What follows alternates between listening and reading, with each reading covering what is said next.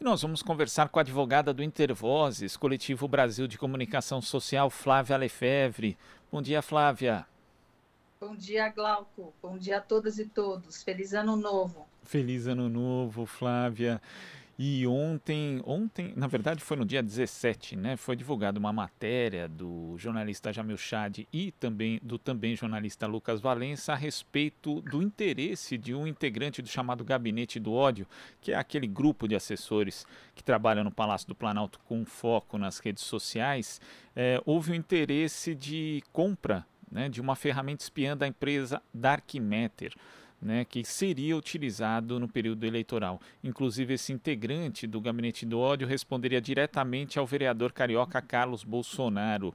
Primeiro, Flávia, queria que você explicasse como funciona esse Dark Matter né, e como é essa ferramenta espiã. Olha, pelo que nós sabemos, Glauco, é uma ferramenta que infecta né, os aparelhos celulares e dão a possibilidade de que quem está investigando e quem inocula né, o vírus nesse, no, no aparelho de celular tem acesso ao celular inteiro, né, a todas as aplicações e a tudo que você tem no seu celular. Então, é, é um mecanismo, é, é uma ferramenta altamente invasiva, né, é, sem filtro nenhum, e que coloca a pessoa que está sendo investigada, entre aspas, né? É, eu acho que o melhor é a gente dizer invadida né, e desrespeitada, é, a, a, a, privacidade nenhuma, a proteção de dados nenhuma, é, contrariando uma série de garantias constitucionais e legais. Inclusive, esse tipo de ferramenta é utilizada bastante por regimes autoritários no mundo afora, não, Flávia? É, nós, na realidade, Glauco, já sabemos que esse governo que nós temos hoje é um governo autoritário e que é um governo com alto interesse em é, intrusão. Nós vimos naquela famosa reunião que veio à tona por determinação do Supremo Tribunal Federal, que o, o presidente fala naquela reunião que ele tem uma ABIN paralela e depois tivemos a divulgação daquele dossiê é, com é, a lista de jornalistas e influenciadores detratores, neutros e apoiadores, né? Então, a gente sabe que existe um interesse do governo, apesar de a gente não ter hoje no Brasil transparência quanto aos dados de saúde, mas o governo quer ter uma posição privilegiada de ter informações de uma forma absolutamente ilegal a respeito dos jornalistas e de pessoas que têm influência é, é, na, na, na, sociedade civil, na formação de opinião. É, é claro né, que os governos e os órgãos específicos de investigação têm o direito de investigar, mas têm o direito de investigar desde que haja né, um processo justificando uma, uma, uma atuação de investigação e de intrusão, é, vigilância é, com relação a determinados cidadãos que estejam né, é, na mira de um processo judicial ou de um processo específico de investigação. Agora, de uma forma arbitrária né, é, e ilegítima, é absolutamente ilegal. E nós advertimos, né, quando o presidente Michel Temer, ao sancionar a Lei Geral de Proteção de Dados Pessoais, vetou o dispositivo da lei que é, constituía a Autoridade Nacional de Proteção de Dados Pessoais como um órgão independente do Poder Executivo, né?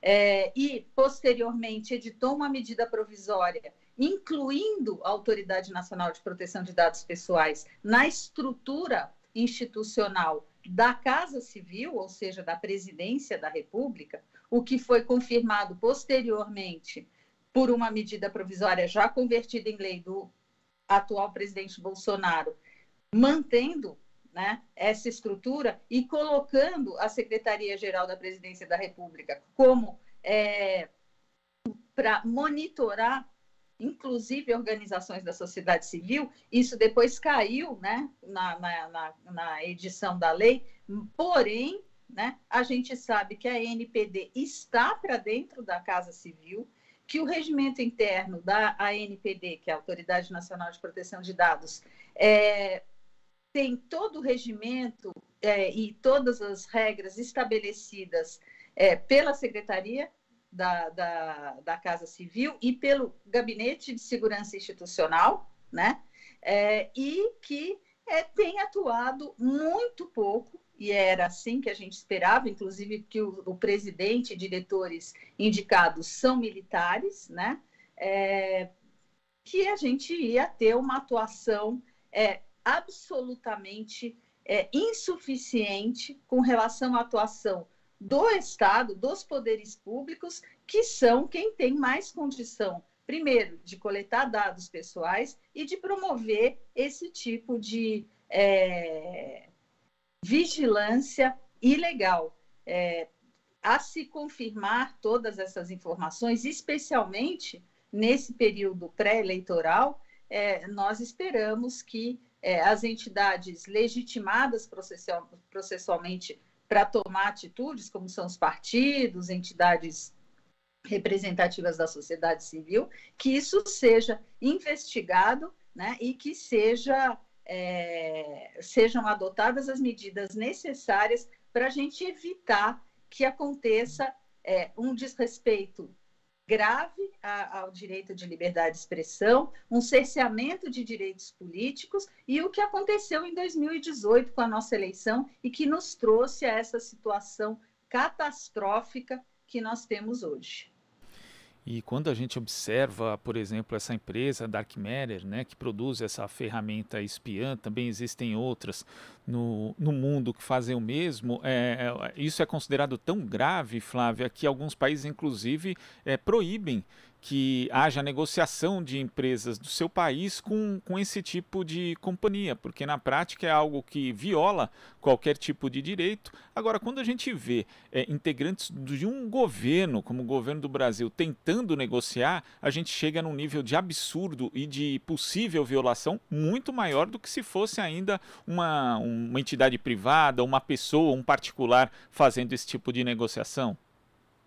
É gravíssimo, Glauco, é gravíssimo. E aí a gente vê é, como, qual foi a estratégia adotada, né, é, desde o governo Temer, é, em seguida ao golpe, né, com o impeachment da presidenta Dilma Rousseff, é, qual foi a estratégia né, de enfraquecer os direitos que é, vieram com a, a, aprovação da Lei Geral de Proteção de Dados Pessoais, que não dava mais para adiar, inclusive porque é uma exigência, era naquele momento, em 2018, quando a lei foi aprovada, né, já era uma exigência é, de organizações é, internacionais, como o CDE, como a ONU e etc., já com mais de 110 países com leis de proteção de dados pessoais. Mas a estratégia foi: vamos enfraquecer. Primeiro, tiraram, né, ficou reservada a parte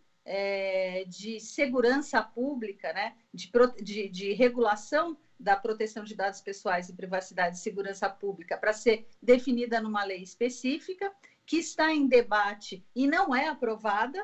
É claro que está, é claro que a intenção de prorrogar, empurrar a aprovação de uma lei que defina limites para a atuação do poder público no que diz respeito à segurança pública e, ah, como eu já disse, atrelar, vincular a autoridade de proteção de dados pessoais à presidência da República com um conflito de interesses claríssimo e que se revela a cada evento que vem acontecendo.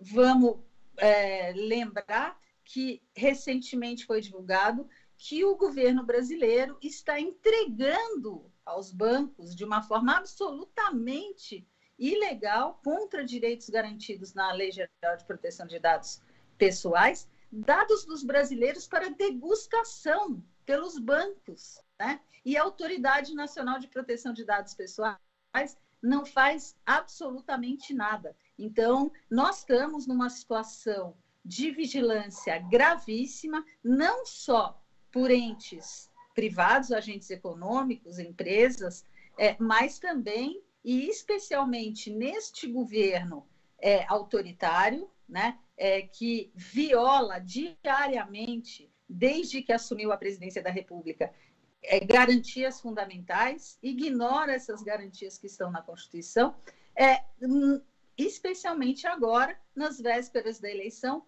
com todas as pesquisas mostrando a, a ser improvável a reeleição do, do presidente Jair Bolsonaro. Então, é gravíssimo, né? É, tem uma série de legalidades aí, não só essas relacionadas à Lei Geral de Proteção de Dados Pessoais, mas garantias né, de como deve se pautar a administração pública e, e os órgãos de investigação, e, portanto, né, é, seria é, esperado, nós da sociedade esperava, esperaríamos, é legítima essa esperança, que houvesse uma atitude para brecar esse tipo de, de, de atividade, né? de, de conduta.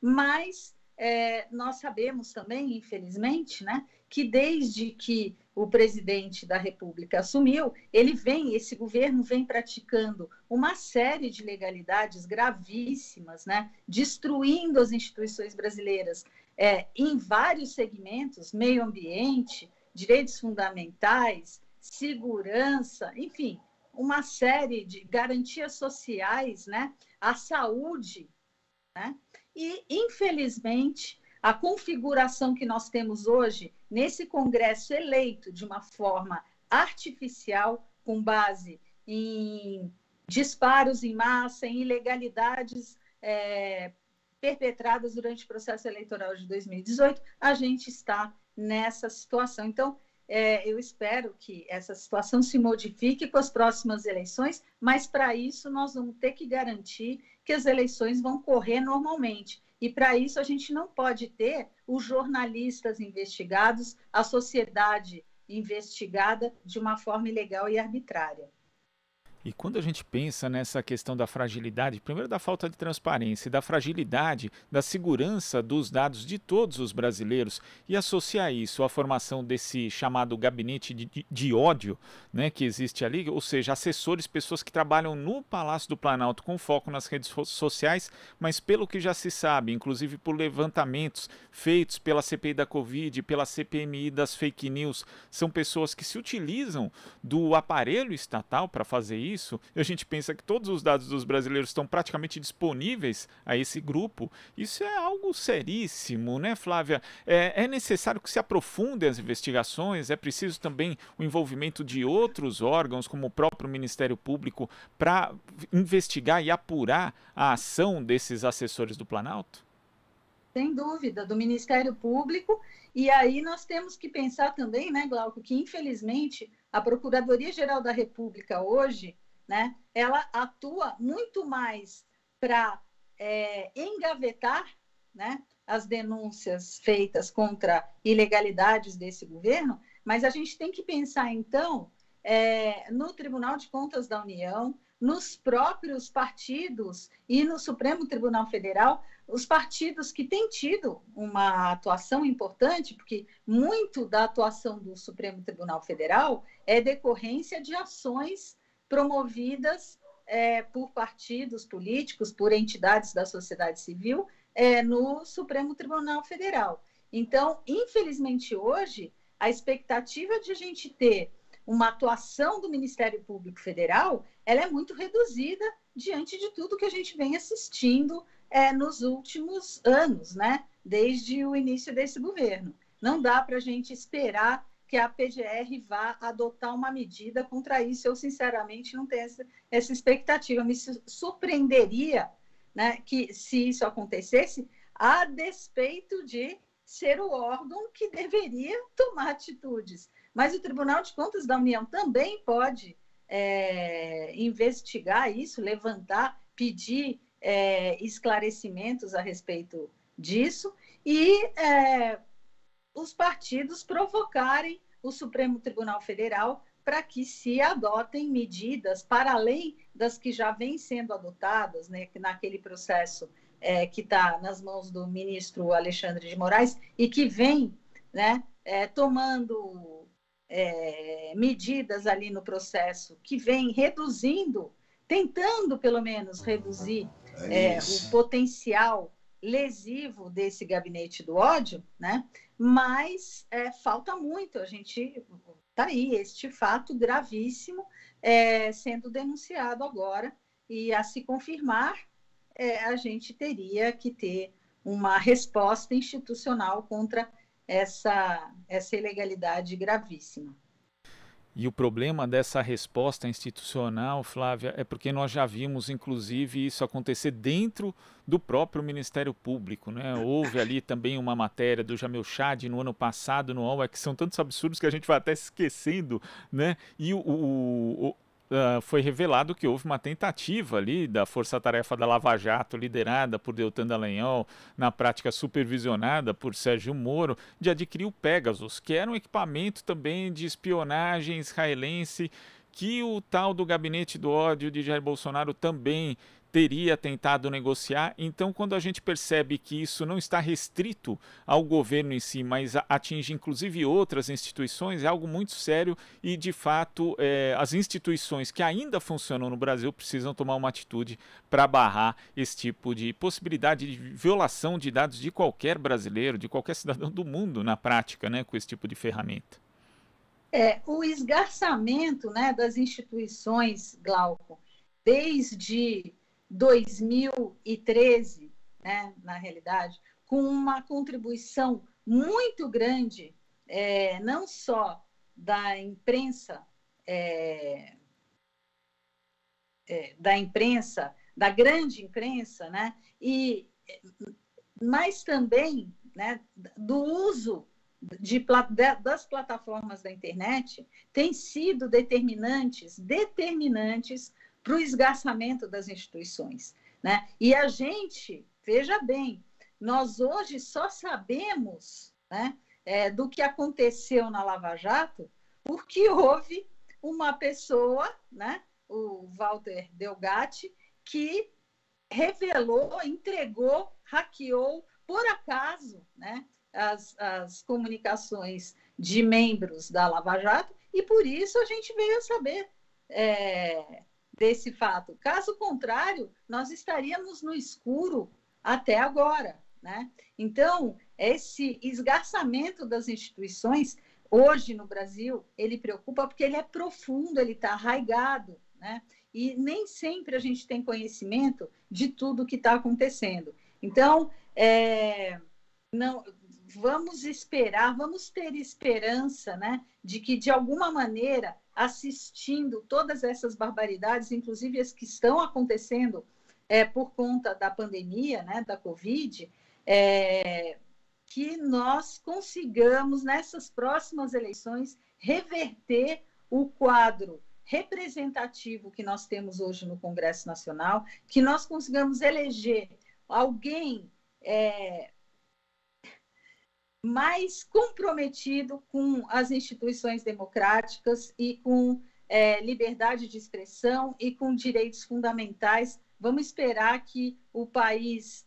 é, se organize para proteger o processo eleitoral deste ano, para a gente sair desse marasmo e poder desse marasmo não, dessa, desse abismo, eu diria, né?